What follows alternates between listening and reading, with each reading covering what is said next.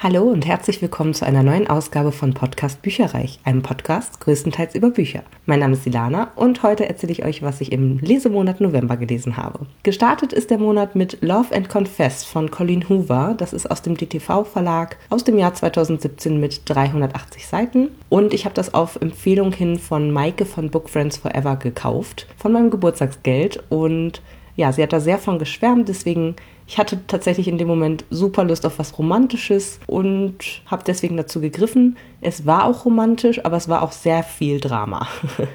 es geht nämlich um Auburn und Owen, die sich Hals über Kopf ineinander verlieben, aber die beide große Geheimnisse hüten. Der Clou ist, dass Owen Künstler ist und sich anonyme Geständnisse zuliefern lässt, was ich mega cool fand. Also da flattern dann so Zettel bei ihm ähm, in so ein Postfach, wo vielleicht draufsteht irgendwie, ich sollte meinen Sohn lieben, aber ich tue es nicht oder ich war neulich für drei Wochen allein in China unterwegs und keiner hat es gemerkt. So ganz viele intime Geständnisse jedweder Art, positive, negative. Und er macht dann daraus eben interessante Gemälde. Die Frage ist natürlich, ob die beiden es auch schaffen werden, mit offenen Karten zu spielen und die Schatten der Vergangenheit hinter sich zu lassen. Es werden dabei, man muss wirklich sehr, sehr aufpassen, nicht zu spoilern, es werden wirklich wichtige Themen angeschnitten, zum Beispiel gewalttätige Beziehungen, emotionale Erpressung, Drogensucht, und auch Kinder, die vor ihren Eltern sterben beispielsweise. Also sehr, sehr viel wurde behandelt im Grunde und es war an einigen Stellen, fand ich ziemlich kitschig, aber an vielen anderen, ja, haben mich die Vorkommnisse eher wütend gemacht. Es war wirklich ein aufrüttelndes Buch, ein gutes Buch, aber es wird jetzt nicht mein neues Lieblingsbuch. Insofern hat es von mir vier Sterne bekommen.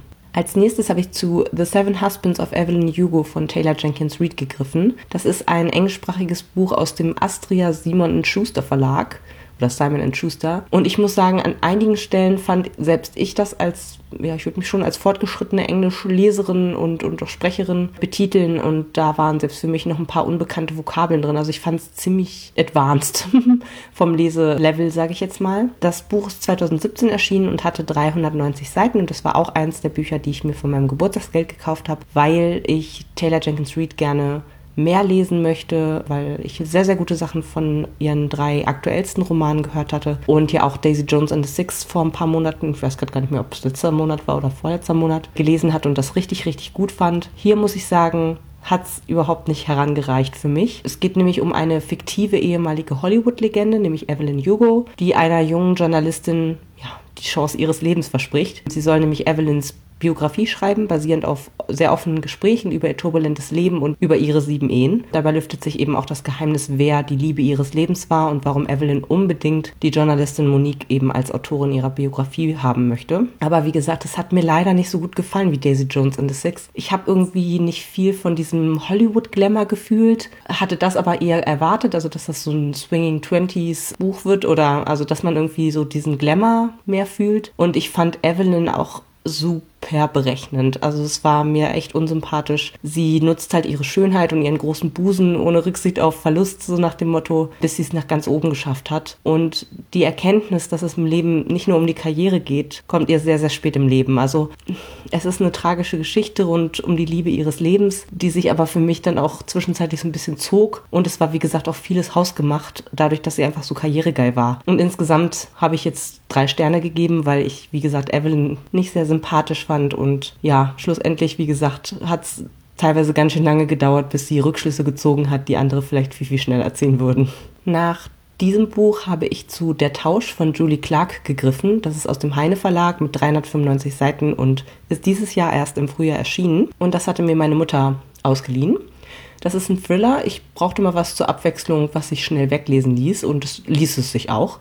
Ich muss sagen, die ersten 100 Seiten sind nur so geflogen. Die zweiten und dritten 100 Seiten haben sich schon ein bisschen gezogen und ja, zum Schluss wird es nochmal spannend. Ähm, aber worum geht es überhaupt? Also es geht um zwei Frauen, die aus ihrem Leben ausbrechen wollen und die am Flughafen ihre Tickets austauschen. Da wäre zum einen Claire, das ist die Frau eines reichen, einflussreichen New Yorkers, der sie aber regelmäßig schlägt und Eva ist eine Waise und aus dem College geflohen und arbeitet als Drogenherstellerin und Dealerin. Sie wiederum flieht vor ihrem ehemaligen Boss, der gern mal über Leichen geht, damit sein Geschäft nicht auffliegt. Ja, wie gesagt, ersten 100 Seiten total durchgesuchtet. Ab dem Mittelteil plätschert es für mich ein bisschen langsamer dahin. Finale hat dann auch nicht mehr total geknallt. Es war aber auf jeden Fall spannend und vor allen Dingen, was ich auch schön fand, nicht zu zuckergussig. Also es war für mich gute Unterhaltung mit einem Schuss Emanzipation und Gleichberechtigung, was ich auch sehr cool fand und bekommt von mir vier Sterne. Das erste Hörbuch diesen Monat, was ich beendet habe, war Die Perlenschwester von Lucinda Riley. Das ist ein Rezensionsexemplar aus dem Hörverlag, hat eine Laufzeit von 16 Stunden und 10 Minuten und ist 2021 in so einem Schuber erschienen. Gelesen wurde das Ganze von Katharina Spiering, die ist ziemlich unbekannt. Ich habe nur 10 Ergebnisse auf Audible gefunden, zum Beispiel Die Nebel von Avalon oder von Kathy Rice, ein, zwei Bände von der Temple Brennan-Reihe, die ich selber nicht kenne. Also sie hat eine dunkle, leicht kratzige Stimme, was ich ganz angenehm fand, aber ich fand manchmal war es ein wenig zu wenig Betonung. Also dadurch wirkte sie manchmal emotionsarm. Also ich fand sie jetzt okay gemacht, aber es wird jetzt nicht meine neue Lieblingssprecherin. Weiterhin fungiert Oliver Siebeck als Stimme für die Rückblenden. Der hat das wieder super gelesen. Und Katja Hirsch wird die nächste Schwester lesen. Das ist Tiggy. Und passenderweise zum Nachnamen der Sprecherin äh, arbeitet Tiggy in einem Wildtierreservat in Schottland und findet dort einen weißen Hirsch.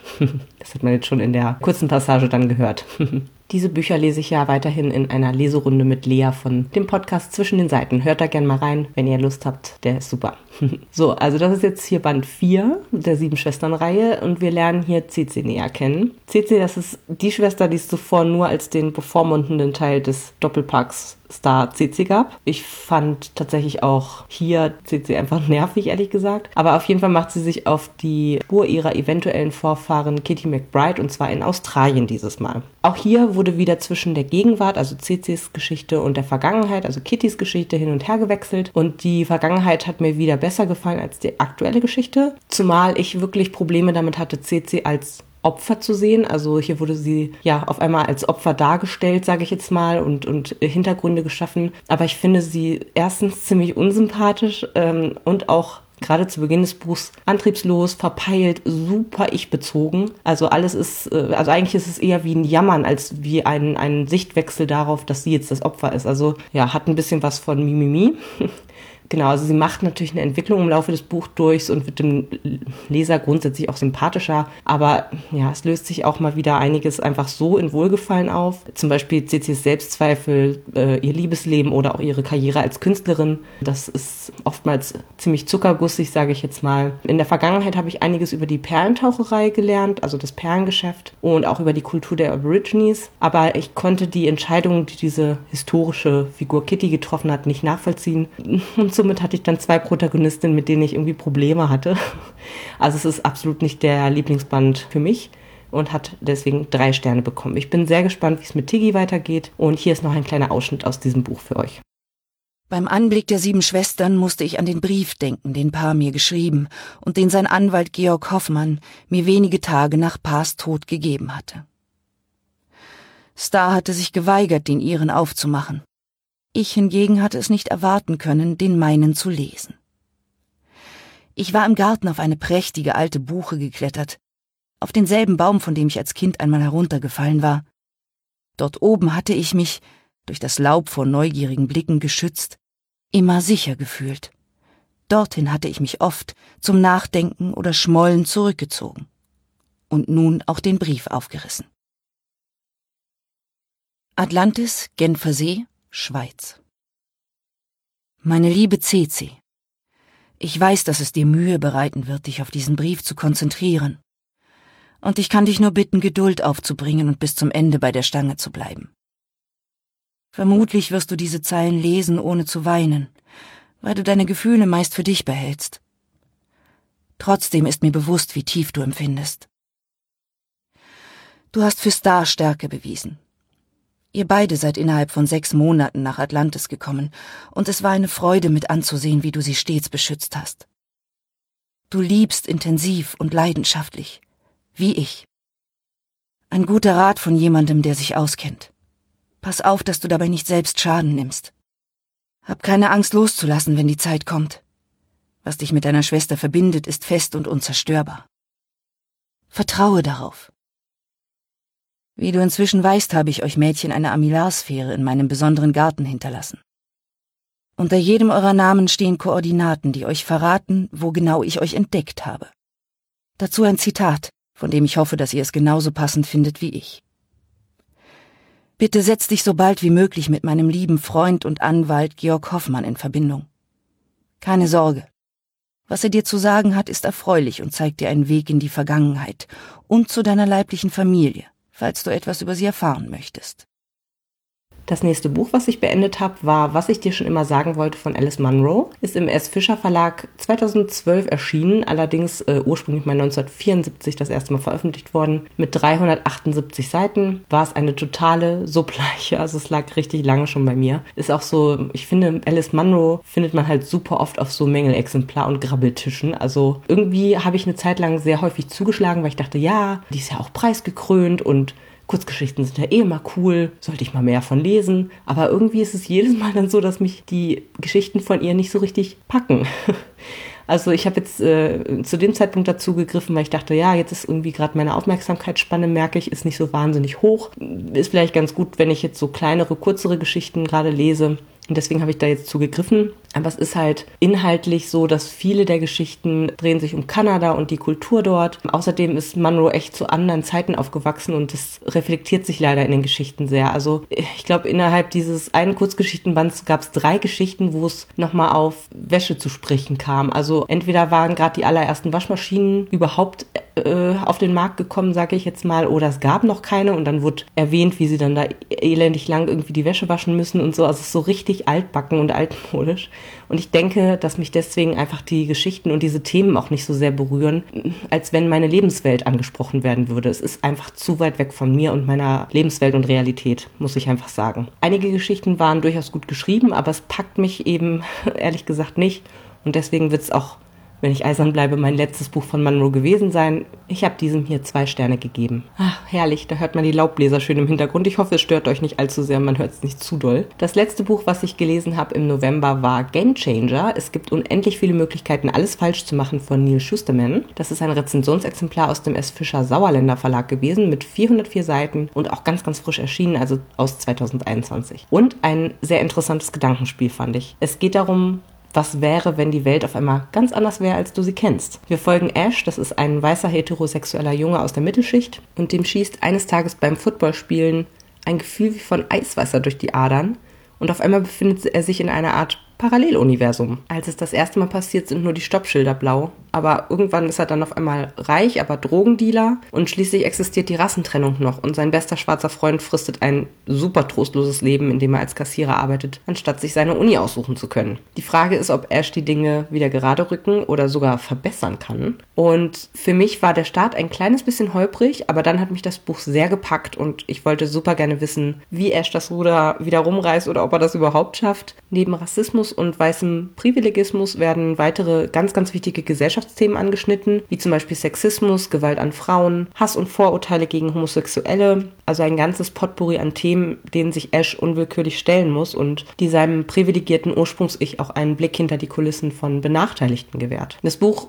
gehört für mich an höhere Schulklassen. Ich fand die Sprache locker leicht, die Geschichte super spannend und auch augenöffnend, also auch für mich. Es gab ein, zwei Details, die ich nicht so toll fand. Zum Beispiel tauchen so multiversionale Wesen auf. Besser kann ich es nicht beschreiben, die eben versuchen, Ash unter die Arme zu greifen und ihm zu helfen. Ja, und dann wird es ein bisschen esoterisch beziehungsweise irgendwie verschwurbelt, weil sie ihn unter anderem im Eierschalen und Minzextrakt baden lassen, weil das irgendwie gegen die Kopfschmerzen von den vielen Paralleluniversen Wissen im Kopf helfen soll. Also das fand ich so ein bisschen, hm.